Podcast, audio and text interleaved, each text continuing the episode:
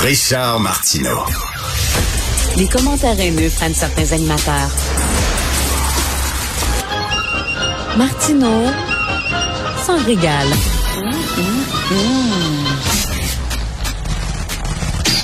Alors, vous savez qu'un jeune homme euh, qui était atteint de trisomie 21, qui a été porté disparu, euh, euh, en fait, il n'était pas rentré d'une promenade avec son chien vendredi après-midi.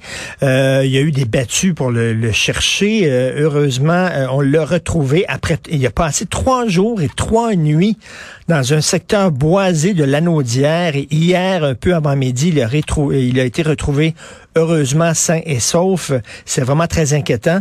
Comment on organise des battues? Comment on organise justement des, des, recherches, des opérations de recherche et de sauvetage comme ça? On va en parler avec M. Guy Lapointe, président de l'Association québécoise des bénévoles en recherche et en sauvetage. Bonjour, M. Lapointe. Bonjour, monsieur. Je ne connaissais pas, je dois l'avouer bien humblement, votre association. Je savais pas qu'il y avait une association de bénévoles en recherche et en sauvetage. C'est quoi ça? Effectivement, c'est une organisation qui est pas euh, qui est pas très connue, euh, à part évidemment quand il y, a, une euh, disparition. Nous, en fait, on est une organisation qui a été créée en 2002, qui relève du ministère de la Sécurité publique. Donc, nos bénévoles sont formés et accrédités par leur propre groupe. Là, on a 21 groupes dans l'association. Et lors de disparition, comme ça, quand les policiers demandent des effectifs supplémentaires, euh, c'est nos membres qui sont déployés là, à travers la province. Là. On a près de 6 ou 650 bénévoles là, sont euh, formés et accrédités par le ministère de la Sécurité publique pour être déployés lors d'opérations comme celle-là. donc effectivement, hmm. on est on n'est pas on n'est pas connu beaucoup, mais euh, on est très c'est un, service service vraiment essentiel. Ben oui, vraiment essentiel parce que euh, une battue, une opération de recherche, ça s'improvise pas.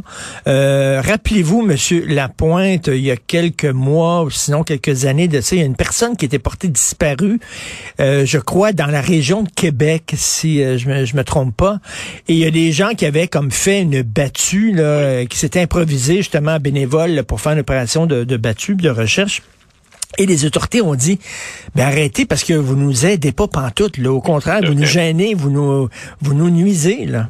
Tout à fait, oui. Effectivement, il y a plusieurs aspects là-dedans, évidemment. Quand on, il y a des interventions de première ligne, par exemple, normalement, les policiers sont rapides à déployer des équipes canines qui sont probablement la, la ressource la plus rapide à condition qu'il n'y ait pas de contamination de secteur.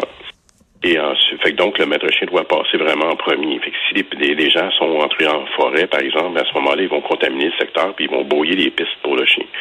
Et en même temps aussi, il faut penser que euh, souvent, dans ces situations-là, les familles vont se mobiliser.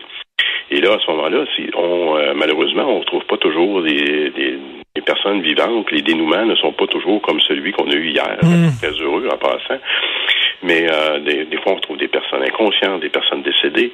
Fait donc on veut pas non plus avoir des citoyens qui ne sont pas formés pour ça. Donc euh, oui, effectivement, ce qu'on appelle nous des bénévoles spontanés, c'est une ressource qui euh, qui peut être utile à l'occasion. Euh, peut-être pour faire des bords de route. Euh, on a vu cette semaine même euh, à Saint-Donat quelqu'un qui avait fait un, barrage routier qui montrait des photos de d'Oliver. ça, c'est des super belles initiatives, mais pour entrer en forêt, ça prend une formation, ça prend une formation de GPS, de, de, de carte et boussole et sur les techniques, les différentes techniques de recherche, parce que sinon, notre probabilité de détection est extrêmement diminuée on peut prendre, on peut considérer qu'un secteur a été fouillé, mais finalement, il l'est pas. justement, parce que si, euh, avec plein de bonnes intentions, mettons, il y a deux, trois citoyens qui disent, moi, je vais m'occuper de fouiller ce secteur-là, et ils le fouillent mal, ils font mal leur job, ils reviennent en disant, OK, il y a personne là-bas. Vous dites, OK, bon, il y a personne là-bas, donc on va arrêter de fouiller dans ce secteur-là, alors que peut-être que la personne était là puis qu'elle n'a pas été aperçue. Puis ça, ça vous aide pas du tout, cela. Là. Non, Puis je vous dirais même que quand nos bénévoles sont entraînés, euh, et même si avec toutes les techniques qu'ils ont appris, les, façons de chercher en fonction du profil de la personne, ça arrive des fois qu'on va les manquer. Et donc, euh, on va évaluer en fonction de, notre probabilité de détection et souvent là, il faut qu'elle soit le plus honnête possible pour que les policiers éventuellement retournent, renvoient une autre source, quoi, un maître chien, un hélicoptère, un drone ou quoi que ce soit. Vraiment la probabilité de détection.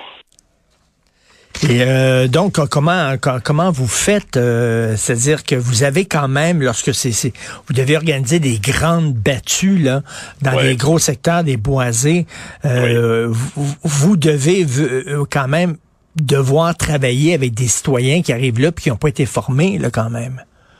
Nous, les bénévoles, ce qu'on appelle les bénévoles spontanés, ce ne sont pas sous notre responsabilité. Euh, nous, on, on, est couvert au niveau de, euh, avec par le ministère de la Sécurité publique au niveau de la responsabilité euh, civile. Fait que donc, ces bénévoles qui se présentent sont sous la responsabilité des, des autorités policières. Ben, les policiers vont leur demander de faire des fossés ou des choses comme ça, puis ça arrive des fois que c'est eux autres qui les retrouvent aussi. Donc, ils les gardent parce que, surtout dans une situation comme c'est arrivé avec Oliver, je pense que ça a touché beaucoup de, beaucoup de gens et les gens veulent être dans l'action et c'est tout à fait normal, on le, conçoit très, très bien. Mais nous, on, on est normalement sont pas sous notre responsabilité. Ça peut arriver à l'occasion que les policiers vont dire, euh, comme c'est arrivé hier, euh, les policiers, des gens se sont présentés aux policiers, ces, ces gens-là avaient une certaine formation euh, au niveau psychologique, au niveau battu en forêt ou quelque chose comme ça, puis ils vont nous demander si on veut les, les, adjoindre. Et là, à ce moment-là, quelquefois, on, va, on va accepter.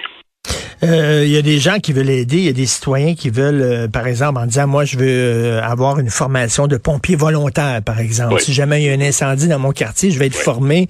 Il y en a d'autres, c'est du secourisme, donner les premiers soins. C'est quoi la formation si on vous approche de l'Association québécoise des bénévoles en recherche et en sauvetage? c'est une longue formation. C'est, on s'attend à quoi, là? C'est une formation d'environ un an. Donc, oh, sur, toutes les, sur, toutes les, techniques, là, euh, c'est vraiment demandant. J'ai toujours qualifié ça comme un bénévolat peu ordinaire parce que c'est très exigeant. Mais un an, c'est un an, pardon, à raison de un, rendez-vous par, semaine, c'est ça? Une fois, une fois par semaine. Puis en même temps, il y a beaucoup de, de, de, de pratiques aussi.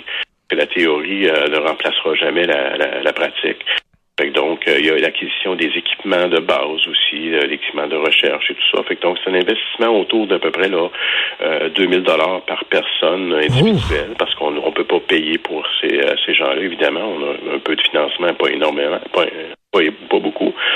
Fait donc, c'est ça. Puis c'est là, il faut s'apprendre de la disponibilité aussi. Donc, il faut qu'il y ait un arrangement au niveau avec les, la, famille. Des fois, on est obligé de quitter une activité familiale parce qu'une opération de recherche, puis ça peut arriver en plein cœur de jour ou de nuit. Et en même temps, c'est aussi avec, euh, ça, prend énormément beaucoup de, collaboration des employeurs aussi pour nous laisser libérer lorsqu'on est, euh, lorsqu'on est déployé, parce que c'est vraiment une expertise là, particulière. Mais il y a combien de membres dans votre association? On est autour de 650 membres actuellement répartis partout dans 10, 10 districts là, à travers la province là, de, de, la BTB à la, Gaspésie. Ben écoutez, euh, je lève mon chapeau à ces gens-là. vraiment, c'est des gens qui s'impliquent. Un an de ah formation à raison d'une fois par semaine. C'est pas n'importe qui qui ferait ça.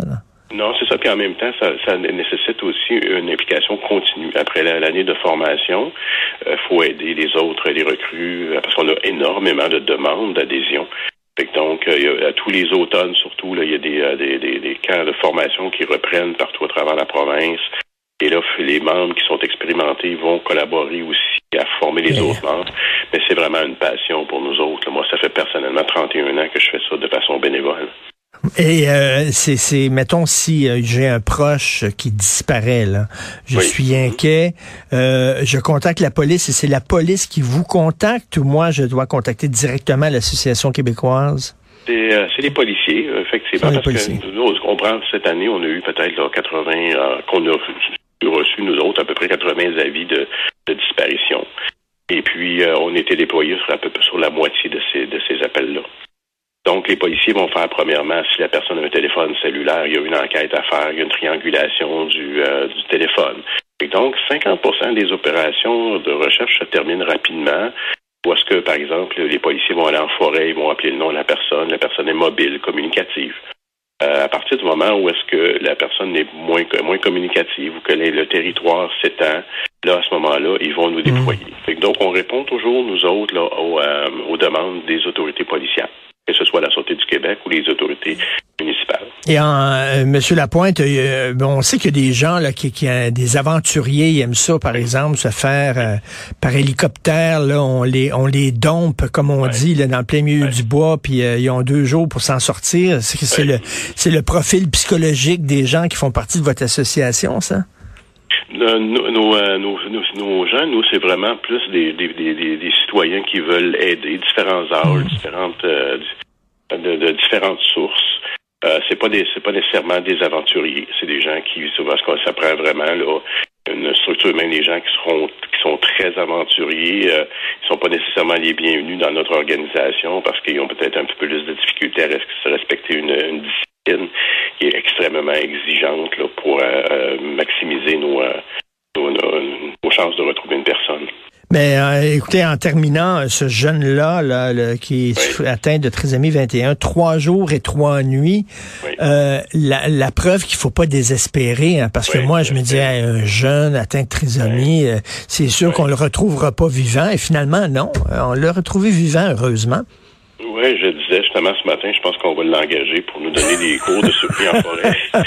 c'est assez incroyable. On est même nous, c'est sûr que euh, on, on le dit pas. Quand on travaille sur les recherches, on n'en parle pas ben vraiment, mais à un moment donné, on se rend compte que les chances de retrouver la personne vivante euh, vont, vont diminuer. Mais là, c'est un exemple. Puis on en a quelques, probablement un exemple par année comme ça, euh, qui nous motive vraiment à continuer à, à nous, mobiliser là-dedans parce qu'il et continuer à se, former parce que c'est miraculeux.